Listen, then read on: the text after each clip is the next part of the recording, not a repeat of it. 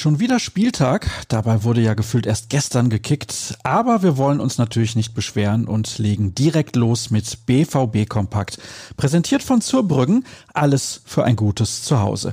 Schaut vorbei auf zurbrüggen.de. Mein Name ist Sascha Staat und die heutige Ausgabe steht natürlich im Fokus des Bundesligaspiels gegen Arminia Bielefeld. Wir beginnen mit den Stimmen von der Pressekonferenz. Lucien Favre sprach unter anderem über die Personalien.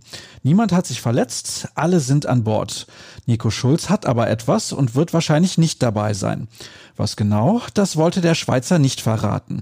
Weiterhin nicht mit dabei sind Emre Can, Marcel Schmelzer und dann Axel Sagadou.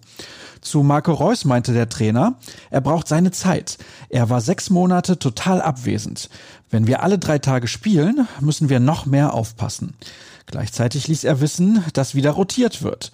Gut möglich also, dass Reus zunächst auf der Bank Platz nimmt. Michael Zorg verlor derweil ein paar Worte über den Coach von Arminia Bielefeld, Uwe Neuhaus. Der war von 1998 bis 2005 für Borussia Dortmund tätig, davon die ersten sechs Jahre als Co-Trainer der Profis. Er ist seinen Weg gegangen und ich freue mich auf das Wiedersehen. Uwe ist ein super Typ. Was war redaktionell los? Wie gestern angekündigt, haben wir in Person von Sascha Klaverkamp mit Hans-Joachim Watzke gesprochen. Der Geschäftsführer äußerte sich zur Rückkehr der Geisterspiele, die nach einigen Wochen der Hoffnung ein herber Tiefschlag sind. Ein weiter wachsendes Millionendefizit hält Watzke für möglich. Ein erneuter Gehaltsverzicht der Spieler könnte die Folge sein. Mehr erfahrt ihr im Artikel auf unserer Internetseite. Dort bieten wir auch ein Interview mit Daniel Ortega an. Der Bielefelder Torhüter hat besonderen Respekt vor der schnellen Offensivreihe der Borussia. Das verriet er zumindest dem Kollegen Leon Elspass. Außerdem sagte er, die Frage ist, wie der BVB gegen uns auftritt. Als Augsburg gegen Dortmund gespielt hat, war es auf dem Papier recht klar. Und trotzdem hat der FCA gewonnen. An einem Tag besteht die Möglichkeit, so ein Top-Team zu schlagen.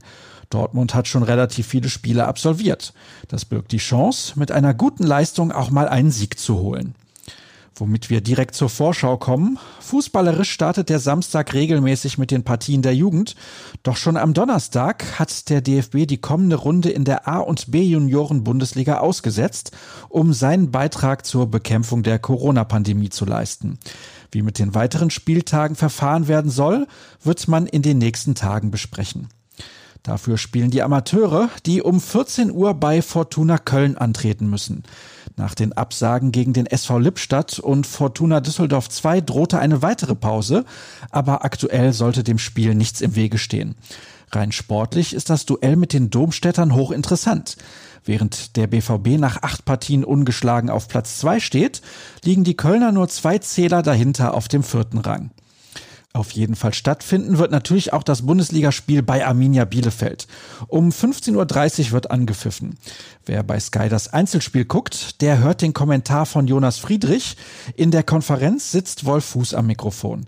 Field Reporter ist Uli Potowski. Bereits um 14.45 Uhr gehen wir mit unserer Live-Show auf Sendung, zu der ich euch über unsere diversen Kanäle begrüße. Zum Beispiel über YouTube oder Facebook. Wir schalten zu Dirk Krampe, der für uns aus dem Stadion berichtet. Aus der Redaktion ist für die Analyse Sascha Klaverkamp zugeschaltet. Und wir informieren euch natürlich über alles Aktuelle kurz vor dem Spiel, während der Pause und nach Abpfiff.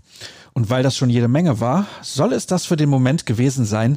Wem das noch nicht genug war, der darf auf ruhrnachrichten.de vorbeischauen.